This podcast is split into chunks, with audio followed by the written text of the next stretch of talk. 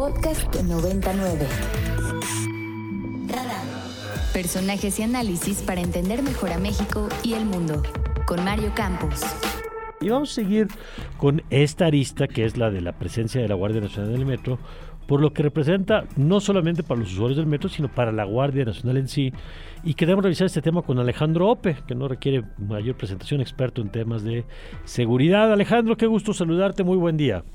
Buenos días, Mario. Buenos días, Victoria. Oye, a ver, como, como especialista en temas de seguridad, ¿cómo ves tú la llegada de la Guardia? Pues con seis mil elementos, que es eh, un poquito más de los que ya tenía el metro, tenía cinco mil policías haciendo labores de seguridad, le duplican con elementos de la Guardia Nacional. ¿Y cuál es tu lectura de esto?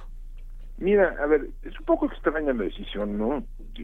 Dado lo, lo que la evidencia que ha surgido hasta, hasta ahora. En, esto es la jefe de gobierno sugerido de manera bastante explícita que los incidentes en el metro no son resultado de negligencia, abandono o problemas de mantenimiento, no son problemas gerenciales, es una campaña deliberada de sabotaje perpetrada por no sabemos quién.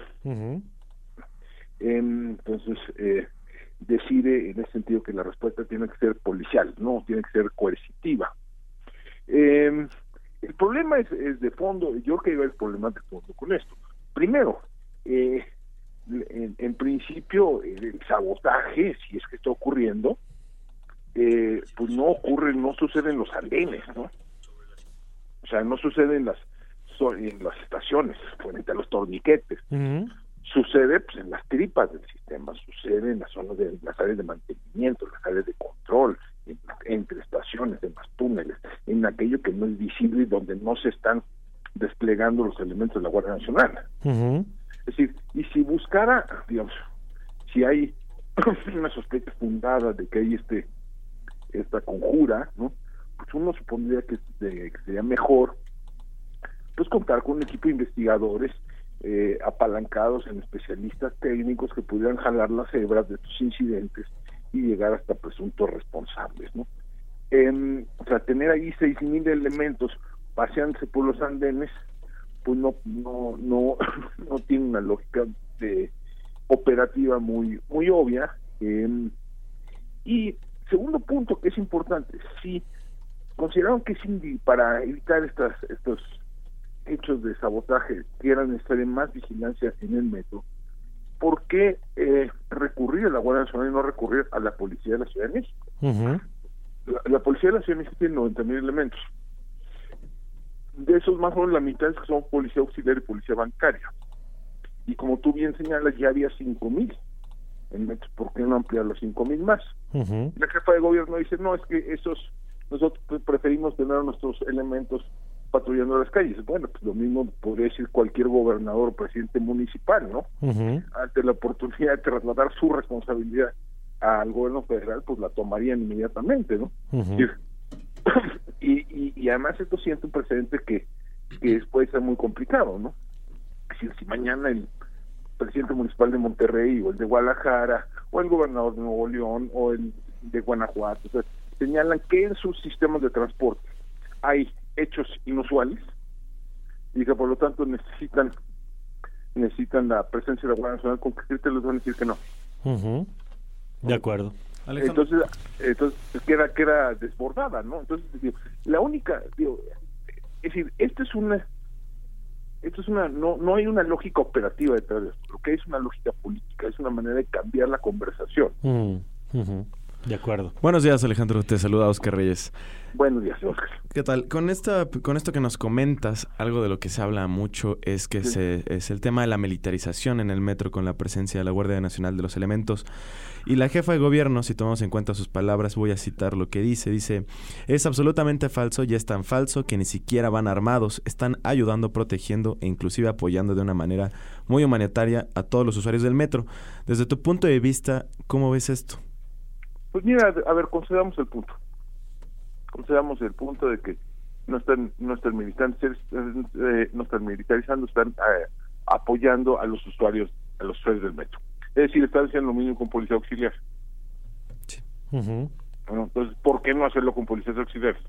¿Por qué hacerlo con militares? De acuerdo. Ahora, ¿qué tanto esto eh, le suma a la Guardia Nacional. Hay, hay un relato, digamos, que yo coincido plenamente contigo, que es político, que es en el relato del gobierno de la ciudad, que es todo esto que pasa, todo lo malo que pasa, es porque alguien está metiendo mano negra en el metro, ¿no? Y lo vemos eh, que se repite con el Pigmenio Ibarra, y se repite con Fernández Noroña, y con el Fisgón, y, es, un, un, relato, digamos, político. Pero, ¿cómo ves para la Guardia Nacional lo que esto representa? Y te lo pregunto porque eh, simplemente en los pocos días que van, eh, ya hemos visto críticas a la Guardia Nacional en los dos sentidos. Por un lado, por detener a algún manifestante acusándola de represión. Y por otro, por no actuar cuando algunas personas vandalizaron los torniquetes de una estación del metro y los de la Guardia Nacional pues solo estaban mirando. Eh, entonces pareciera que la Guardia está un poco atrapada entre que si actúa le van a pegar y si no actúa le van a pegar y entonces vemos notas como estos videos que circularon el fin de semana de, la, de elementos de la Guardia Nacional recogiendo latas de las vías del metro, con lo cual pues se vuelve, el, ya sabes, el tren, no el del metro, sino el de los, el, otro, que eh, el otro, diciendo, pues mira, ya está la Guardia Nacional recogiendo latas, ya con eso la hicimos. ¿Cómo lo ves para la institución? Mira, eh, pues yo creo que, yo creo que no, no es favorable para la institución, por donde se le mire eh, y este es el problema de hacer un despliegue de esta naturaleza sin objetivos precisos. ¿no? Mm. O sea, ¿qué va a hacer el metro? nada más es hacer, eh, cuando es hacer presencia. No, pues sí, presencia sí, pero ¿qué hacen? ¿no? O sea, que por ahí hay, un video de un, guardia nacional pues parado en un andén revisando su celular. Sí, sí, sí. Digo, y digo, no, no culpo a, a ese guardia nacional, pues, si no le dicen qué hacer, pues ahí se queda, ¿no? Es pero además aquí hay un problema de fondo, es que es lo que, digamos, ahora sí que lo que se ve y lo que no se ve. es decir, un guardia nacional en el metro es un guardia nacional que no está en Guanajuato, que no está en Sonora. Si hay un costo oportunidad, de hecho, hoy en el Reforma aparece una, eh, una eh, una, un, un, artículo interesante en el cual dice que este, este personal estaba destinado a relevar a, a, personal que está en los estados. Entonces, esto le genera presiones operativas a la corporación a todo lo largo y ancho del territorio. Em, no solo es un problema de imagen, no solo es un problema político, es un problema eh, eh, de, de, gestión, es un problema administrativo, un problema operativo. Eh, y, y, digamos, la, la y hay un segundo, aquí hay además un segundo problema, es ¿por qué se privilegia a la Ciudad de México? ¿Por qué se privilegia a la Ciudad de México y no a, al resto del al resto del país? O sea, que aquí hay una visión, o sea, es, es muy transparente eh, eh los objetivos políticos, ¿no? De, esta, de este despliegue, ¿no? Eh, y eso, pues digo, hay, hay pocos sentimientos tan potentes, ¿no? En este país que, que digamos que la resistencia al centro, De acuerdo. Bueno, vamos a ver cómo se sigue desarrollando el tema. Alejandro, muchas gracias por tomarnos esta llamada. Muchas gracias, Mario. Muchas gracias, Víctor. Gracias, Alejandro Ope. Usted lo puede seguir en Twitter como AOP71 y lo puede ver con sus columnas en el Universal. Para más contenidos como este, descarga nuestra aplicación disponible para Android y iOS o visita ibero909.fm.